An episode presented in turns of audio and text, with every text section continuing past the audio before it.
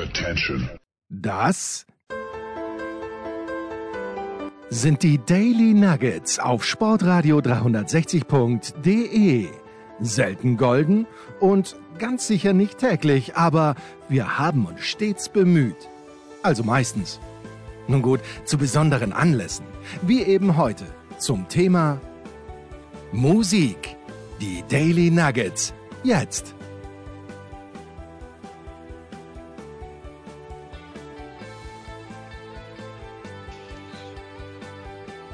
Herzlich willkommen bei Musikradio 360. Wir sind äh, dabei, das Beste aus dem Jahr 2022 bei unseren Stammgästen hier bei Musikradio 3, äh, 360 abzufragen und sind gelandet bei unserem äh, Kollegen Frank Albrecht, äh, unter anderem Autor beim Dead Forever. Hallo Frank. Hallo in die Runde. Schön, dass du dir Zeit genommen hast. Ähm, äh, als Musikautor ähm, hast du ja immer einen äh, relativ guten Überblick ähm, darüber, wie das Musikjahr so gelaufen ist. Da reden wir dann gleich drüber. Aber du bist halt auch Fußballfan. Und ich glaube, als Anhänger von Eintracht Frankfurt war 2022 auf jeden Fall ein gutes Jahr. Ja, ein Jahr, das schwer zu toppen sein wird. Also definitiv. Ich meine, Europa League gewonnen und äh, in dieser komischen Champions League sogar noch bis ins Achtelfinale gekommen, hätte ja auch keiner gedacht. Wunderbar, also in der Bundesliga stehen sie gut da, kann man sich gut angucken, den Fußball. Also im Moment gibt es wirklich wenig zu meckern. Tja, und der, der epochale Sieg dann in der Europa League, wie hast du das eigentlich miterlebt? Ähm, ja, leider nur vorm Fernseher. Äh, das, ich hatte dann auch am nächsten Morgen um 4 Uhr Dienstbeginn. Das heißt, ich war dann oh. irgendwann, äh, ich glaube, nach Mitternacht war das Spiel fertig. Keine Zeit zu feiern, direkt ins Bett, zwei Stunden geschlafen und dann aufgestanden und zur Arbeit gefahren. Womit ich mir den Respekt meiner Kollegen äh, ein, äh, eingeheimst habe, weil sie hatten äh, A, nicht erwartet, dass ich überhaupt komme und B, wenn ich komme, hatten sie nicht erwartet, dass ich in einem arbeitsfähigen Zustand bin. Aber beides war der Fall. ja, ja, die Herausforderungen des Lebens äh, souverän gemeistert, äh, obwohl äh, epochales Ereignis. Das ist nicht schlecht. Naja, klar, ich wäre natürlich auch gerne in Sevilla vor Ort gewesen, aber naja, man kann ja nicht auf allen Hochzeiten tanzen. Ja, also das war das Thema Eintracht Frankfurt. Jetzt reden wir mal über die Musik im Jahr 2022. Es ist vieles veröffentlicht worden in diesem Jahr. Man hat den Eindruck, es ist vieles sowieso veröffentlicht worden und dann noch einiges auf den Markt geworfen worden, was eigentlich schon seit zwei Jahren auf Halde lag und wegen Corona zurückgehalten wurde. Ähm, wie hast du dich denn durch den Wust durchgekämpft? Naja gut, wir werden ja äh, als äh, Schreiberlinge eines äh, sagen wir mal, anerkannten Magazins ganz gut bemustert von den Labels. Man kriegt halt von den meisten Releases vorab äh, ein paar MP3s zum Reinhören. Und äh, ja, da ackert man sich dann so Stück für Stück durch. Also alles schaffe ich nicht mehr, in alles reinzuhören, aber ich versuche immer noch das meiste. Und ähm, ja, es ist viel rausgekommen. Also ich, habe so das Gefühl, dass äh, ja während der Pandemie so 2020, 2021 die Bands äh, zwangsläufig kreativ geworden sind, weil Touren konnten sie ja nicht und haben dann äh, neues Material geschrieben, das jetzt dann so nach und nach rauskommt. Die Wartezeiten auf einen Release sind ja momentan gigantisch, weil äh, ja, von, von, von der Abgabe des Masterbandes bis zur Veröffentlichung vergehen zurzeit so zehn bis elf Monate, weil man einfach so lange warten muss, bis man Vinyl gepresst kriegt, weil die Presswerke völlig überlastet sind. Ja, dann äh, reden wir noch mal ganz kurz, vielleicht auch, und das ist jetzt ähm, pandemieunabhängig, darüber, wie sich hier die Situation für euch äh, Autoren verändert hat, weil ähm, früher war es ja gang und gäbe, dass ihr mit Rezensionsexemplaren ähm, äh, versorgt wurde. Das hat sich jetzt äh, dann vermutlich komplett geändert. Wie ist es denn eigentlich mit der Informationslage rund um die Veröffentlichung? Kriegt ihr da Zusatzinfos von den Labels dann auch? Ja, ja, die, äh, wenn die die Streams vorab schicken, dann da sind natürlich auch Infos und alle äh, ähm, relevanten Informationen, die man äh, ähm, für das, Verfassen, für, das Verfassen einer Kritik braucht, sind da in der Regel schon mit drin. Also bei manchen Labels professioneller, bei anderen Labels eher nicht so. Aber ne, es hängt dann davon ab, ob man sich da einen entsprechenden Fachmann für gönnt oder nicht. ja, ja, wie im richtigen Leben klappt nicht alles überall immer gleich gut. Das ist richtig. Ja, jetzt haben wir relativ viel geredet. Ich glaube, es ist Zeit, dass wir mal Musik hören. Sieben Songs hast du ausgesucht. Ähm, ich, wir, wir, spielen die jetzt in der Reihenfolge, in der du sie mir geschickt hast, auf deiner Liste. Und dann können wir immer noch drüber reden, ob das jetzt dann Platz 7 bis 1 deiner persönlichen Hitparade ist oder wie du dir das gedacht hast. Erstmal Musik. Die Band heißt Edge of Forever. Hier ist Another Salvation.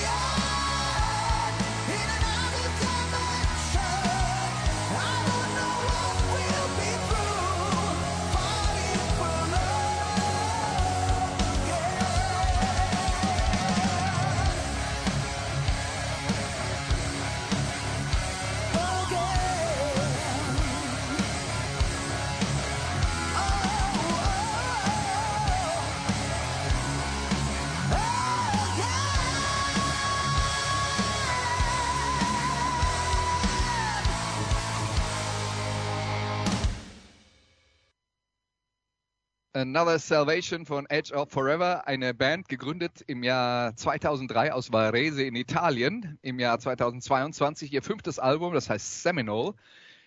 Der Bandleader, kann man glaube ich sagen, heißt Alessandro Del Vecchio, Keyboarder, auch Sänger, der nicht nur bei dieser Band aktiv ist, sondern auch noch für andere Bands als Songschreiber tätig ist. Und äh, Edge of Forever, die haben von 2010 bis 2019 eine lange Pause gemacht. Jetzt dann seit der Pause ihr zweites Album veröffentlicht auf Frontiers Records. Frontiers Records, äh, ein Label, das sich mit AOR, also Adult Oriented Rock, sagen wir mal, in der groben ähm, äh, in der groben äh, Nachfolge von Bands wie Toto oder Journey äh, befasst.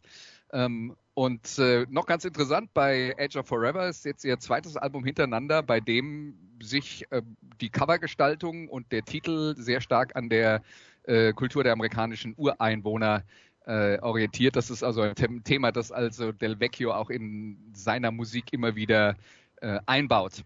Davon abgesehen, ja, ähm, viele Leute, Frank, äh, verbinden dich ja hauptsächlich mit Death Metal. Da kann man schon mal gleich im Vor Vorfeld sagen, die, die hier nur Death Metal erwarten, werden enttäuscht werden. Und das hier war das erste Beispiel dafür. Ja, ja, aber gut. Äh, wer meine äh, Sachen schon länger liest, weiß, dass ich auch eine Schwäche für melodischen Hardrock und äh, europäischen äh, Power Speed Metal habe, also, äh, aber eigentlich fast überall zu Hause bin, stilistisch von wenigen Stilrichtungen mal abgesehen. Aber ja, tatsächlich im Melodic-Bereich finde ich, äh, passiert gerade eine Menge Gutes. Und äh, Edge of Forever war eins davon. Ich finde den Del Vecchio, den, ein begnadeter Songschreiber. Also der muss wirklich vor Kreativität übersprudeln. Er schreibt für Harren Scarum äh, richtig geile Songs. Der schreibt für Jorn Lande äh, einen Großteil des Materials und äh, ist Haus- und Hofproduzent von Frontiers Records äh, die sich stilistisch übrigens auch schon ein bisschen breiter inzwischen aufgestellt haben. Also da gibt es auch mal jetzt klassischen äh, Nieten und Patronengurt Heavy Metal und nicht nur Melodic oder EOA. Also die verbreitern sich da jetzt auch ein bisschen. Ja, die werden aber äh, auch ein bisschen, äh, habe ich den Eindruck, in der, zumindest in der Schreiberszene ein bisschen kritisch gesehen, weil sie so viel veröffentlichen und sehr viele Projekte haben, die nur für Studio gebaut sind, oder? Das, ist, das, falsch das, ja. das ist völlig richtig, ja. Der äh, Besitzer, ich habe, der Name ist mir gerade entfallen, also der hat, der baut sich da immer so im Lego-Kastenprinzip äh, äh, Bands zusammen, die dann ins Studio für ein Album geschickt werden.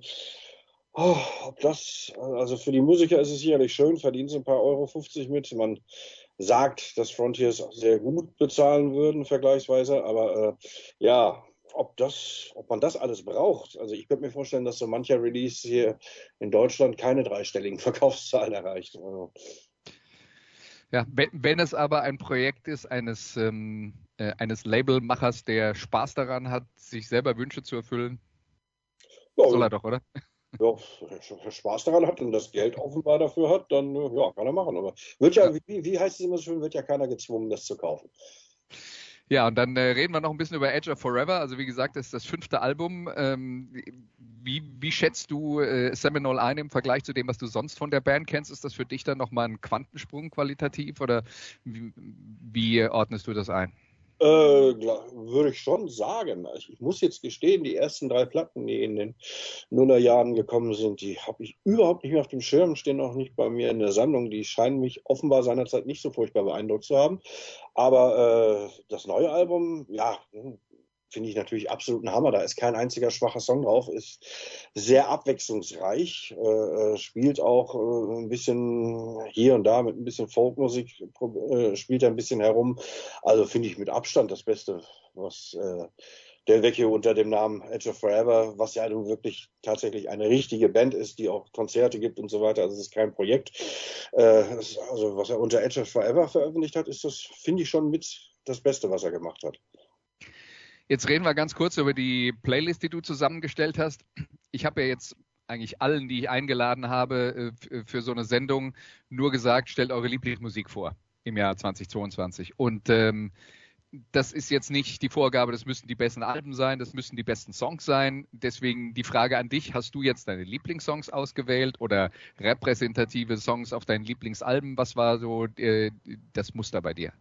Definitiv ist es bei mir, äh, sind es äh, Songs äh, von meinen Lieblingsalben. Das habe ich ganz bewusst so gemacht, weil einzelne Songs, äh, ich glaube, ich höre viel zu viel Musik, um hinterher sagen zu können, oh, in 2022 hat mich der und der Song von der und der Platte am meisten begeistert.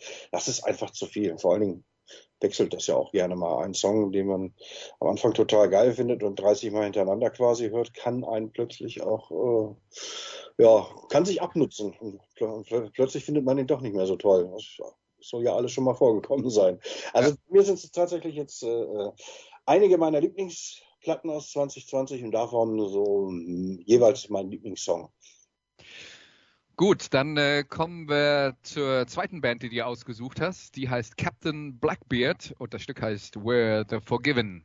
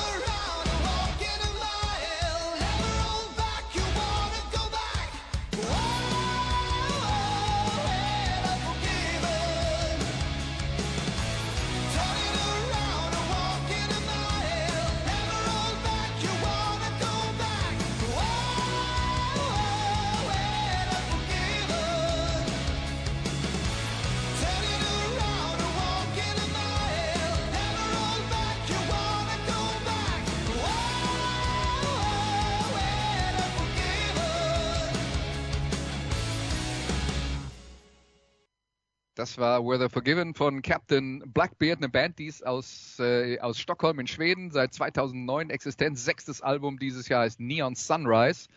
Ähm, die haben ein neues Label und äh, man hat so den Eindruck, wenn man bei ihnen auf die Seite schaut,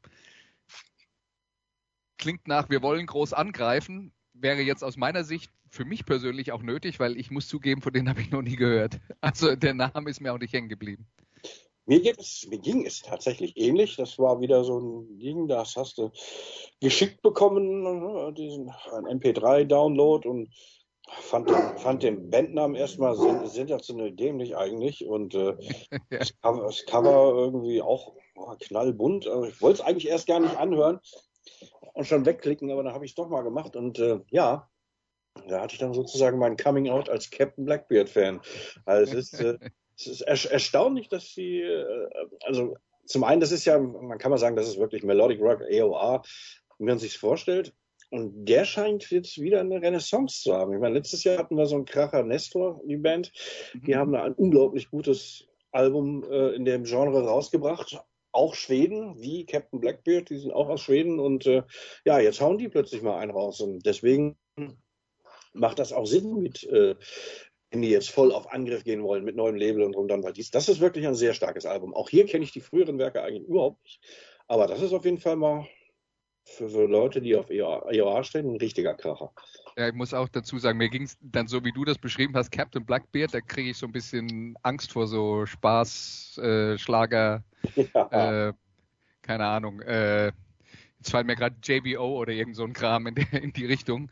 Und äh, das, äh, das ist es ja jetzt nicht. Und diese, diese AOR ähm, Revival, also sagen wir mal so, unter bei vielen Metal Bands wären ja jetzt mal so die Klassiker aus dieser Szene und ich habe ja Journey und Toto schon mal so ähm, als äh, stellvertretend mal erwähnt die waren ja dann doch zwischendurch mal ziemlich un uncool. Hast du eine Erklärung, warum es jetzt auf einmal Bands gibt wie Night Flight Orchestra, die, äh, die ja auch da so in diese Suppe reingehören, die äh, sowas wieder aufleben lassen und damit dann äh, auf einmal groß, äh, groß erfolgreich sind?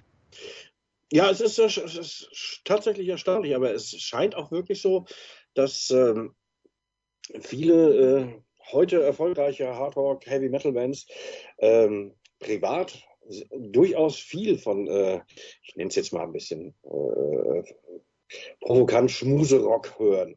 Also das, so beim, beim nächtlichen Gespräch im Tourbus fällt einem, fällt einem plötzlich auf, dass eigentlich alle Toto ganz toll finden und Foreigner eigentlich auch überall gern gehört wird und Journey sowieso. Und, ähm, aber warum das jetzt auf einmal so hochschwappt und Alter, auch junge Bands wie eben Nestor oder Captain Blackbird, okay, ist schon das sechste Album, die werden nicht mehr ganz jung sein, die, die Leute, aber warum das jetzt wieder so eine Renaissance hat, ich weiß nicht. Vielleicht auch äh, dadurch, dass es, äh, ja, Journey sind, spielen ja eine wichtige Rolle, die sind wieder aktiv. Sie haben auch mal wieder hier in Europa gespielt vor der Pandemie. Es haben sich ein paar sehr schicke mittelgroße Festivals etabliert, die genau auf diese Art von Musik setzen und die eigentlich auch jedes Jahr ausverkauft sind. Äh, ähm, da passiert irgendwas. Ich muss, ich muss, allerdings gestehen, ich war noch nie auf so einem Festival. Mich würde auch wirklich mal interessieren, ob da tatsächlich nur äh, Ü40-Publikum steht oder ob es auch äh, äh, jüngere Leute gibt, die mit der Musik jetzt was anfangen können. Ja, ir irgendjemand müssen wir mal losschicken, der uns das sagen kann, oder?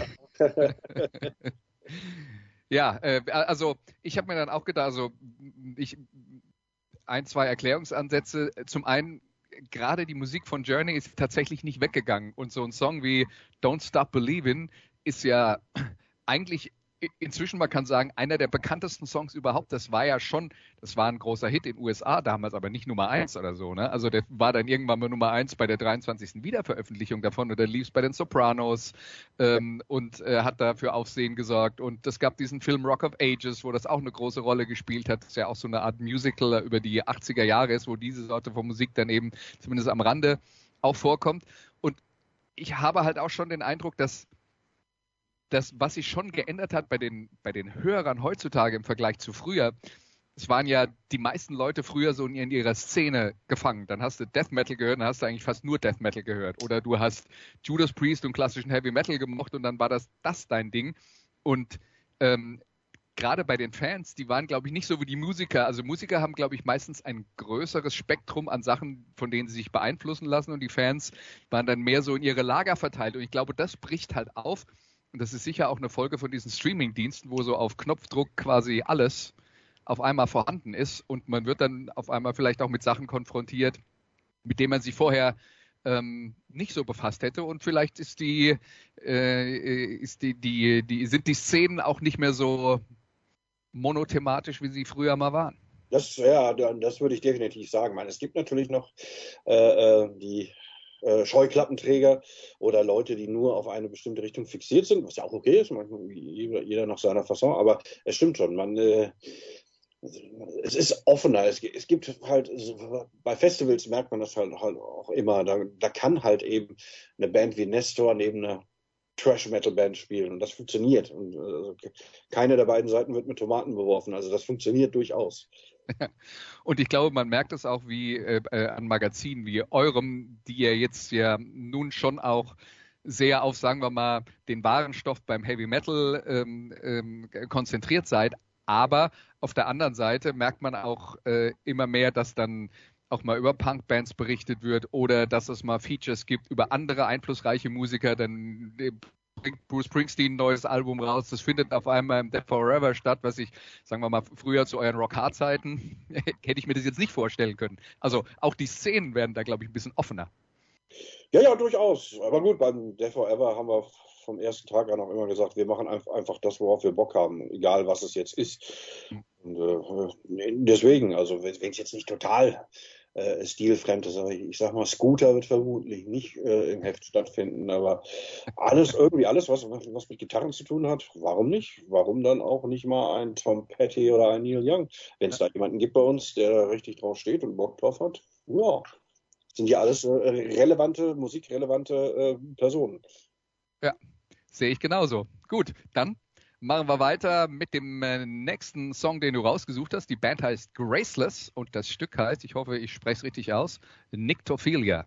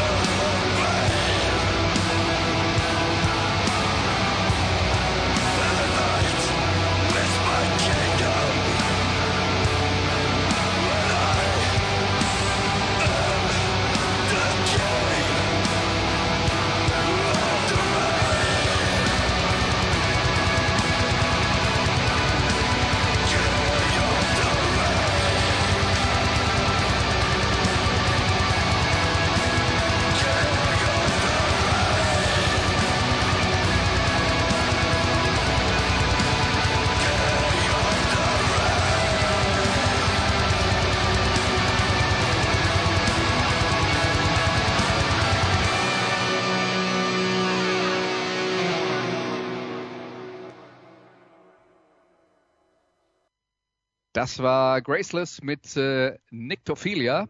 Und äh, ja, ich habe jetzt äh, dann mal recherchiert, was das eigentlich ist. Nyctophilia, eine, ein Zustand, in dem man am liebsten ganz alleine im Dunkeln zu Hause sitzen will und äh, aber wach bleibt. Also man zieht sich quasi in die, dieses Privatleben zurück, nimmt nicht mehr an der Welt drumherum teil und äh, ja, genießt die Dunkelheit.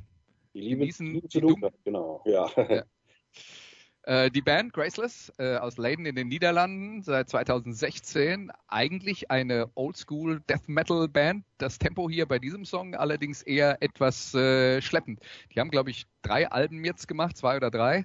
Ähm, ja. Ist das eine neue Variante in ihrem Song Sound, würdest du das sagen? Nein, nein, sie hatten schon immer äh, äh den Mix aus äh, kurzen, schnellen Sachen und äh, diesen langsamen, zähen, äh, dummigen Geschichten, also ganz in der Tradition von anderen holländischen Death Metal Bands wie Asphyx oder, oder Soulburn oder sowas in der Richtung. Also in dem Gefüge sind sie unterwegs. Aber das war schon immer so bei denen. Das ist wirklich äh, äh, seit Tag eins äh, ihr Sound, muss man sagen als ich die gegoogelt habe, habe ich über sie gelesen, es wäre eine weitere Band, die versucht, die Nachfolge von Bolt Thrower anzutreten. Jetzt ist Thema Nummer eins. Ähm, also bei dem Song habe ich da jetzt nicht sofort an Bolt Thrower gedacht. Liegt das Nein. an mir?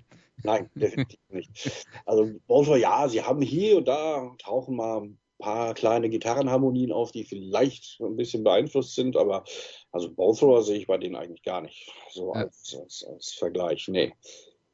Ich vergleiche sie immer gerne mit einer deutschen Band, Disbelief. Die sind, die sind vom Sound, äh, von, der, von, der, von der Herangehensweise, vom Ansatz her ähnlich. Und ich mag halt dieses, äh, ich habe es im, äh, jetzt muss, muss, ich, muss ich kurz auf den Fußball zurückschwenken. Äh, ich benutze dieses Wort eigentlich immer sehr ungern. Bei, beim Fußball ist es so, wenn, wenn du im Kicker einen Spielbericht liest und du hast das Spiel selbst gesehen, du würdest dem Spiel eine Note 5 geben, weil es halt furchtbar dröge und langweilig war.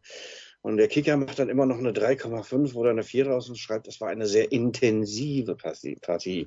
Alles, was eigentlich totlangweilig ist, ist heute intensiv. Und ich mag das im, zum Beschreiben von Musik genauso wenig. Intensiv ist eigentlich ein Wort, ja, das wird auch wirklich inflationär benutzt zurzeit, aber zu Graceless fällt mir nichts anderes ein, als dass das wirklich ein sehr intensives äh, Hörerlebnis ist. Äh, der, der Sänger, der leidet sich da so richtig durch die Texte durch. Das ist äh, ja intensiv. Ja, der Karlauer wäre natürlich, wenn man aus Leiden in den Niederlanden kommt, was soll man da sonst tun? Das, ja, ja, genau. Muss man eigentlich sowieso eine Death Metal Band gründen, oder? Bleibt einem nicht viel anderes übrig. ähm, das der Song ist jetzt ein bisschen, ähm, ähm, also einer der langsameren äh, auf der Platte. Ähm, was kannst du uns denn sonst noch über die Band sagen und über das neue Album?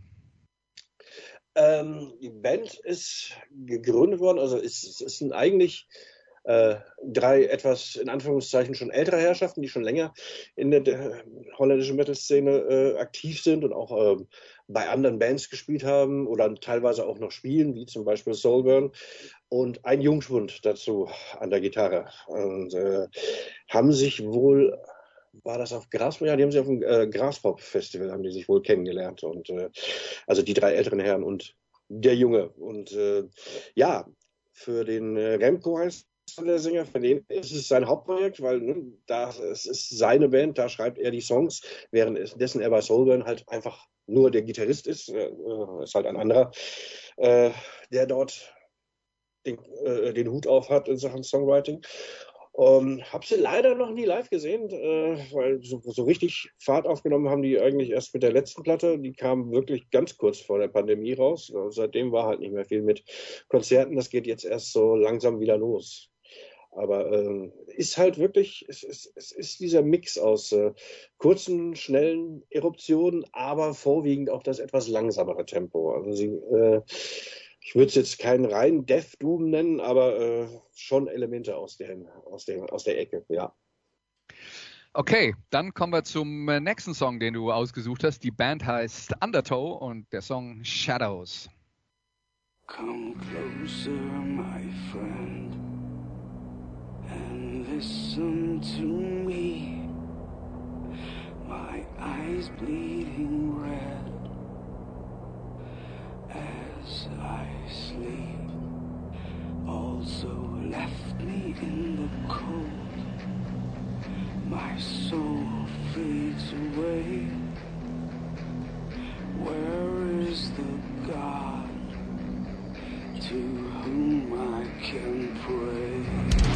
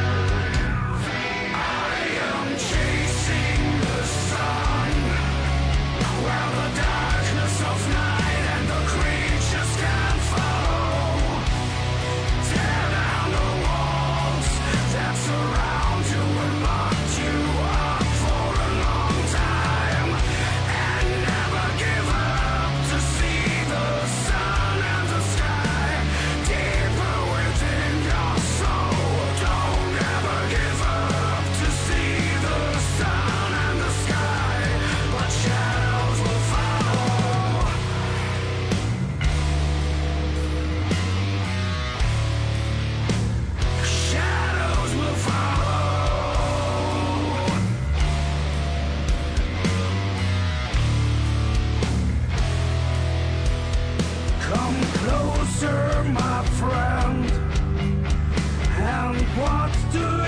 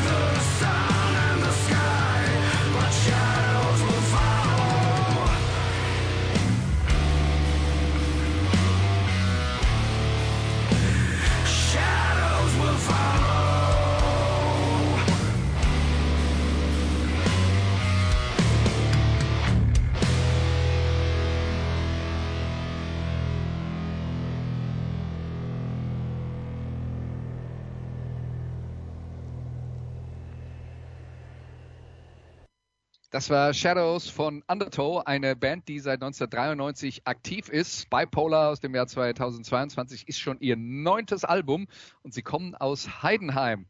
Das sagt uns, in Heidenheim gibt es noch mehr als nur Fußball, Frank.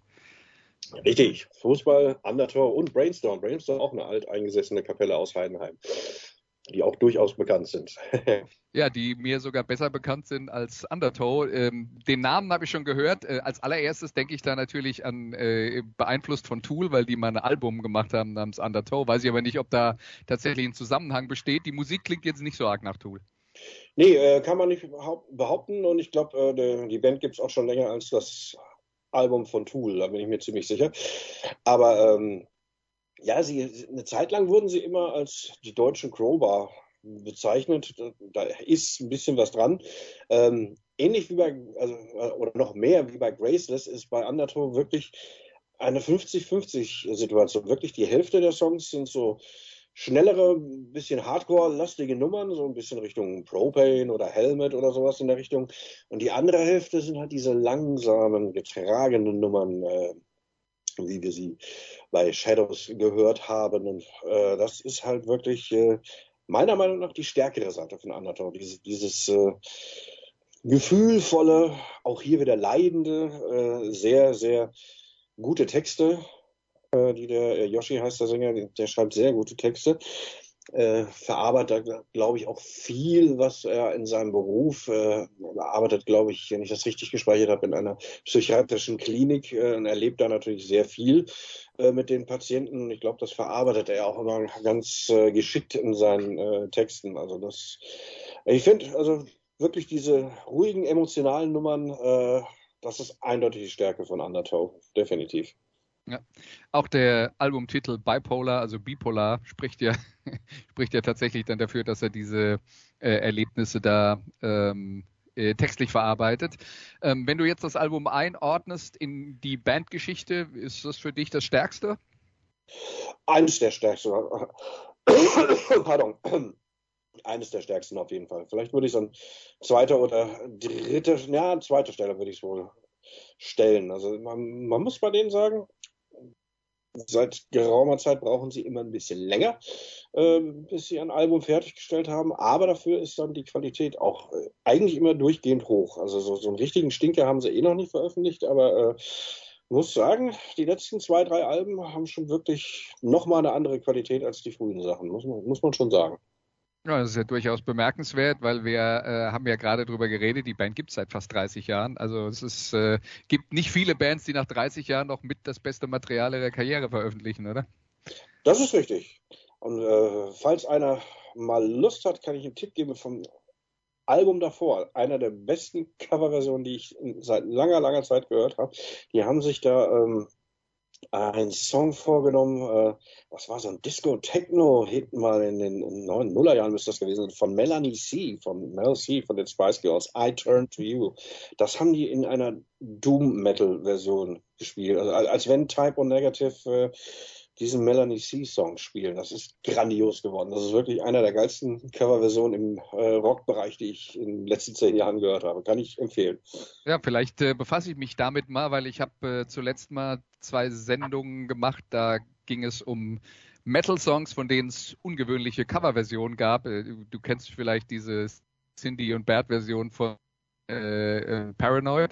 Der Hund von Baskerville, jawohl. Äh, genau, äh, und äh, die habe ich da zum Beispiel mal gespielt. Aber man kann es ja auch mal umgekehrt machen. Man kann ja mal nicht Metal-Songs in äh, Metal-Versionen spielen. Das, aber das ist dann ein guter Tipp. Ich werde es abspeichern, dann höre ich mal bei Undertow rein. Ja, das machen wir. Die, die Coverversion ist wirklich gelungen. Ja. Gut, jetzt der nächste Song. Die Band heißt Defleshed und der Titel Dear Devil.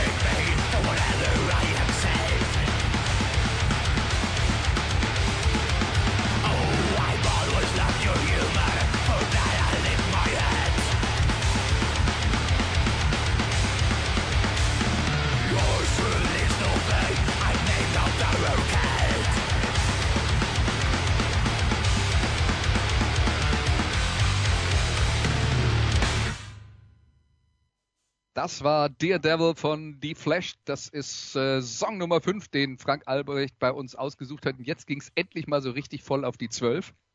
Die Flash aus Uppsala in Schweden. Seit 91 aktiv, eine Death Thrash Band, die allerdings zwischenzeitlich eine sehr lange Pause gemacht hat, von 2005 bis 2021. Das neue Album heißt Grind Over Matter, ist das sechste, das sie veröffentlicht haben, bei einem relativ großen Metal-Label namens Metal Blade und 17 Jahre Pause. Frank, äh, hat ihnen nicht geschadet, sonst wären sie nicht in deiner besten Liste, oder?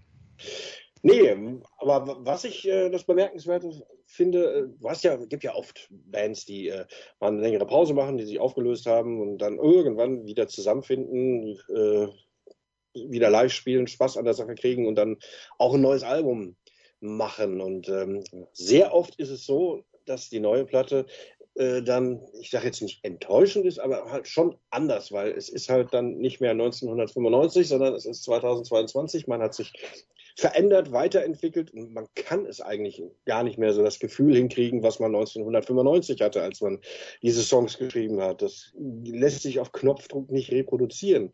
Die Flash haben aber genau das geschafft. Also die klingen das Album klingt, als wenn es äh, das Nachfolgealbum zum 2005er gewesen wäre. Also äh, kein Millimeter stilistisch verändert. Äh, klingt echt, klingt echt wie früher sozusagen. Fand ich schon bemerkenswert. Ja, das ist das Interessante ist ja, so wie du das beschreibst, man könnte es auch negativ formulieren. Die haben sich überhaupt nicht verändert, aber in dem Fall ähm, warst du ja mit den Alten, die vielleicht offenbar sehr glücklich. Also willst du ja auch keine Veränderung. Nein, nein, also äh, absolut nicht. Also ich fand die Flash seinerzeit auch schon äh, sehr geil, habe ich auch beim, früher beim Brocard immer sehr viel drüber geschrieben.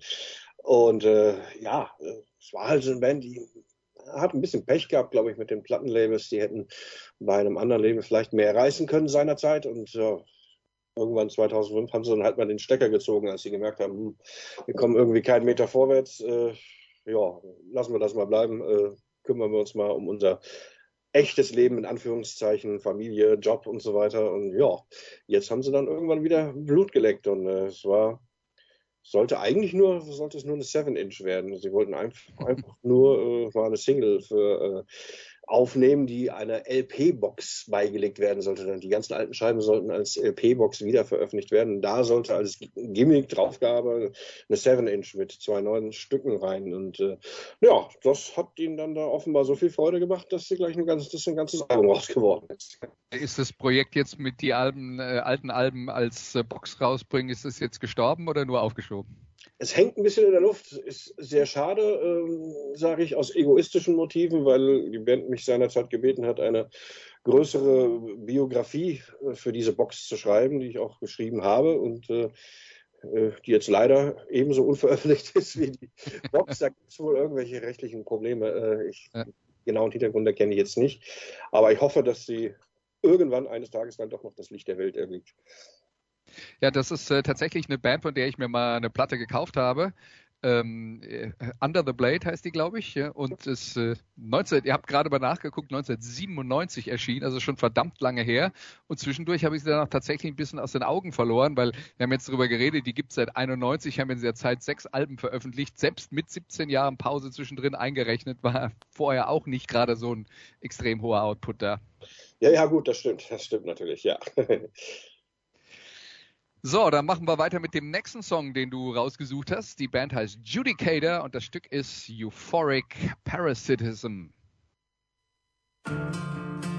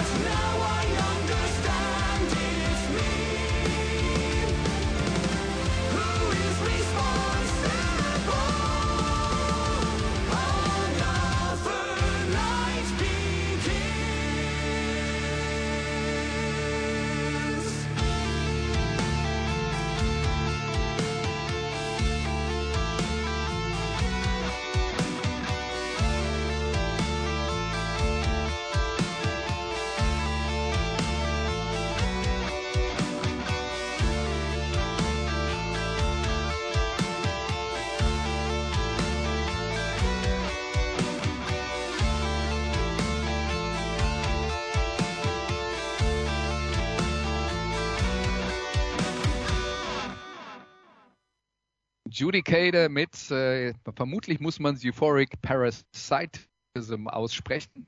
Also gehe ich mich mal hier an der Stelle. Seit seit 2012 äh, existiert die Band, kommt aus Salt Lake City, mitten, mitten im Mormonenland in den Vereinigten Staaten im äh, Staat Utah. Das neue Album heißt The Majesty of Decay, ist das sechste Album.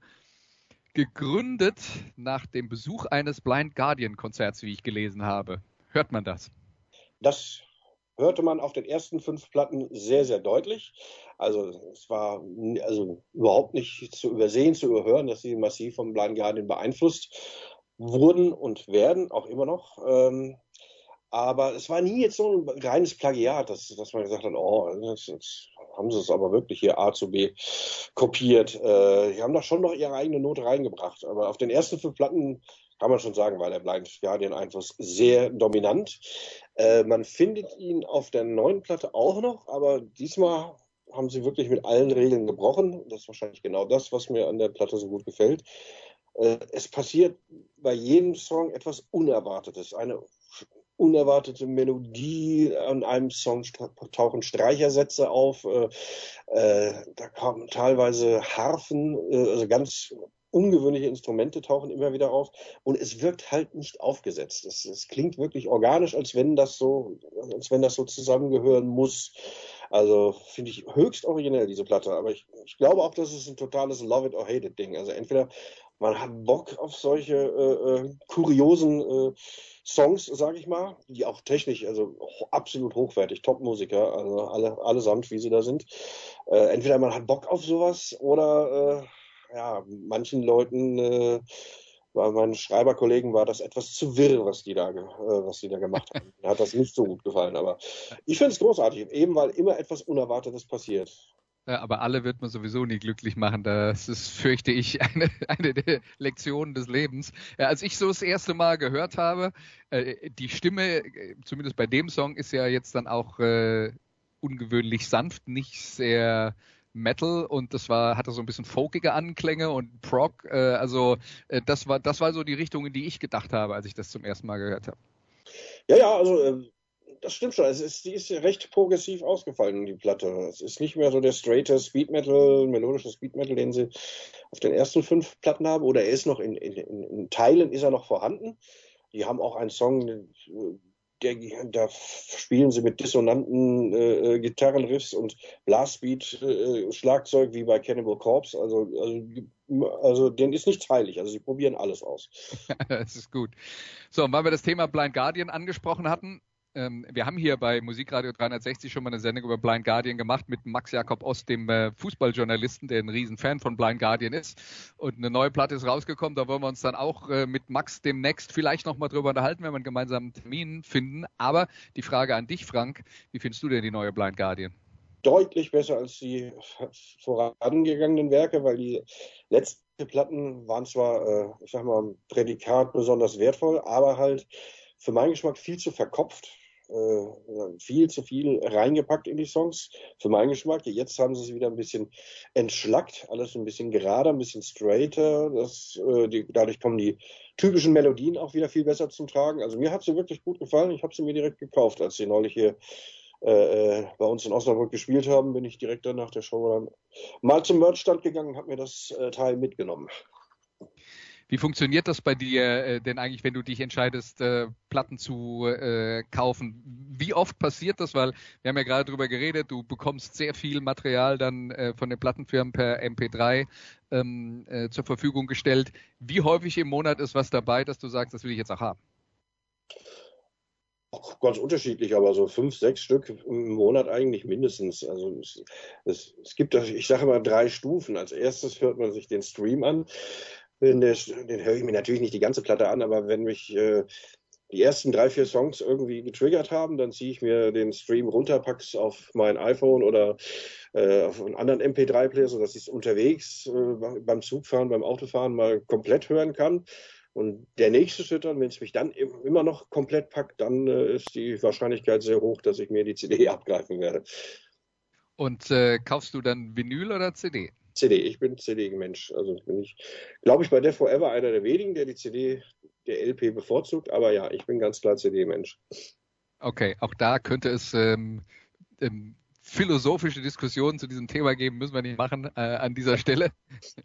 Hauptsache, man kauft physische Tonträger und unterstützt die Bands damit. So sieht's mal aus, genau. ja.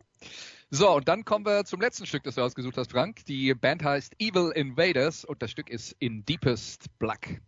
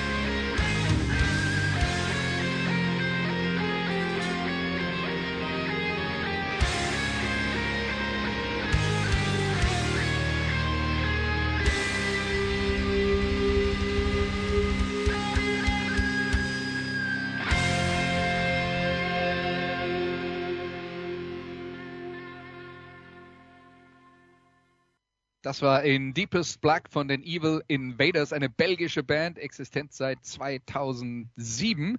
Das neue Album 2022 heißt äh, Shattering Reflection und ich habe über die gelesen, der Bandname angelehnt an einen Song der kanadischen Thrash Metal Band Razor und da muss ich dann sagen, Frank, das Stück hat mich jetzt nicht sofort an Razor erinnert. Nein, ganz so gar nicht.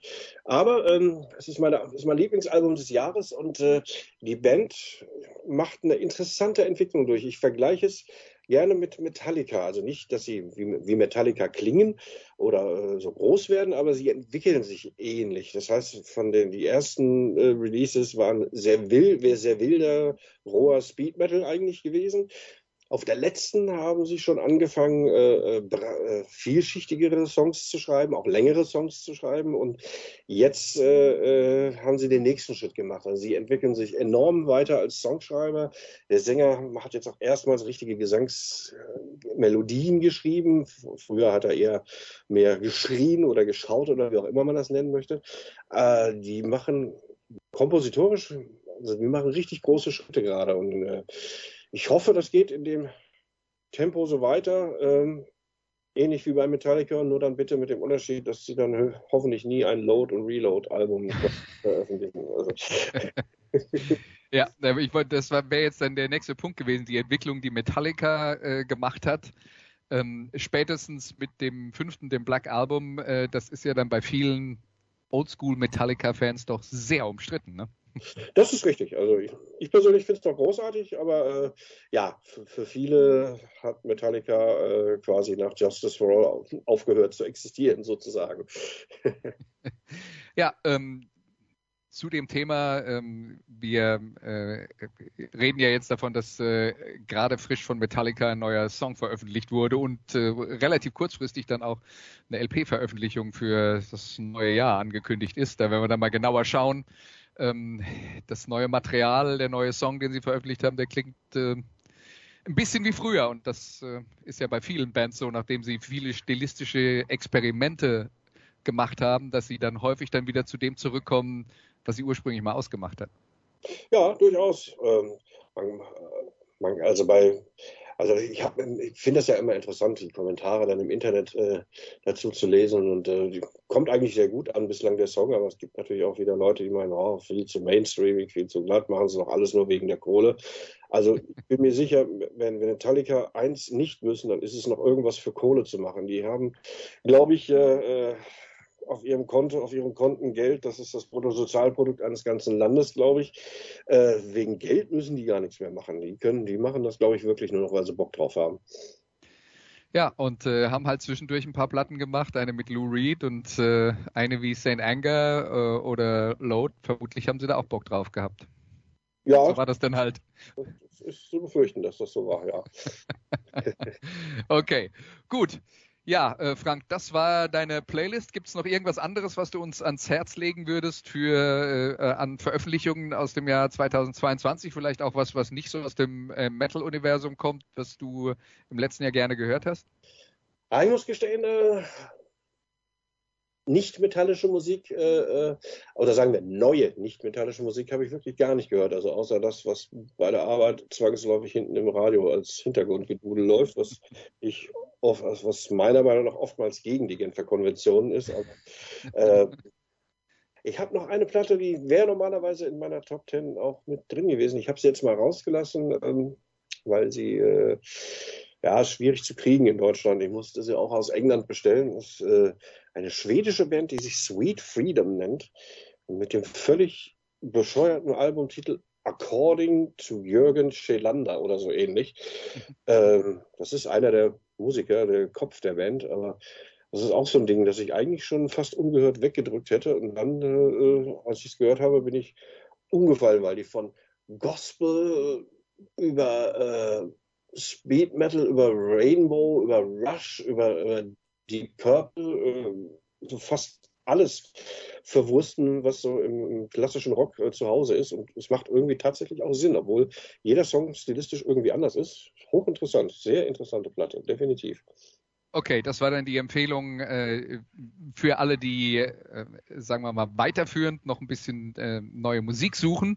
Äh, dann reden wir über 2023. Ähm, Wäre die erste Frage, gibt es da irgendwas, äh, was für 2023 musikalisch angekündigt ist, ähm, wo du sagst, da freue ich mich schon besonders drauf? Äh, jetzt nichts Konkretes, aber ich weiß wohl, dass äh, einige Bands, die mir sehr am Herzen liegen, äh, äh, nächstes Jahr veröffentlichen wollen. Zum Beispiel Overkill mochte ich immer sehr, sehr gerne. Da ist, das Album ist, glaube ich, auch schon seit zwei Jahren fertig. Die haben halt auch gewartet, äh, bis sie endlich wieder auch touren können, damit sie es ordentlich äh, ja, verarbeiten können, äh, promoten können. Obituary kommt mit einem neuen Album. Das ist etwas, auf das ich mich sehr freue. Äh, auf Metallica bin ich auch sehr neugierig. Also äh, von den großen Namen äh, erwartet man, ist einiges zu erwarten, aber ich schätze, wie so oft werden es wahrscheinlich eher die kleineren, äh, noch unbekannten Bands sein, die die Glanzlichter setzen, vermute ich mal. Ja, und dann äh, noch abschließend die Frage, welche Glanzlichter wird Eintracht Frankfurt noch im Jahr 2023 setzen? Gute Frage. Also ich gehe mal davon aus, äh, äh, es ist ja heutzutage, also man traut ihnen ja inzwischen fast alles zu, aber ich glaube, äh, international wird mit äh, Neapel Schluss sein. Das dürfte eine Nummer zu groß werden. Aber ausgeschlossen ist nichts. Aber ich bin sehr optimistisch, äh, dass sie sich auf jeden Fall wieder für Europa qualifizieren. Also Platz fünf oder sechs für die Europa League.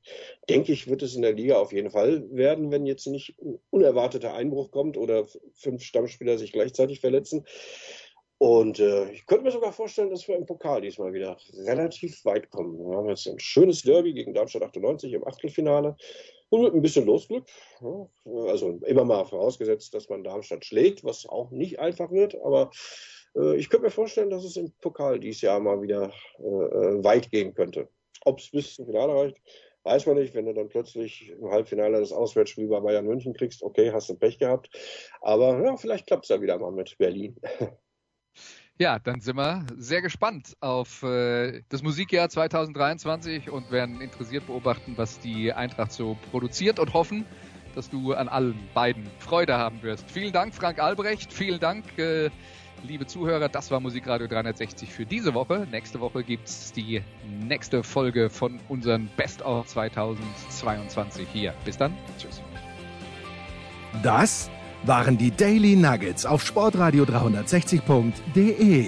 Ihr wollt uns unterstützen? Prächtige Idee! Einfach eine Mail an steilpass at sportradio 360.de schicken und ihr bekommt alle Infos. Und versäumt nicht die Big Show. Jeden Donnerstag neu.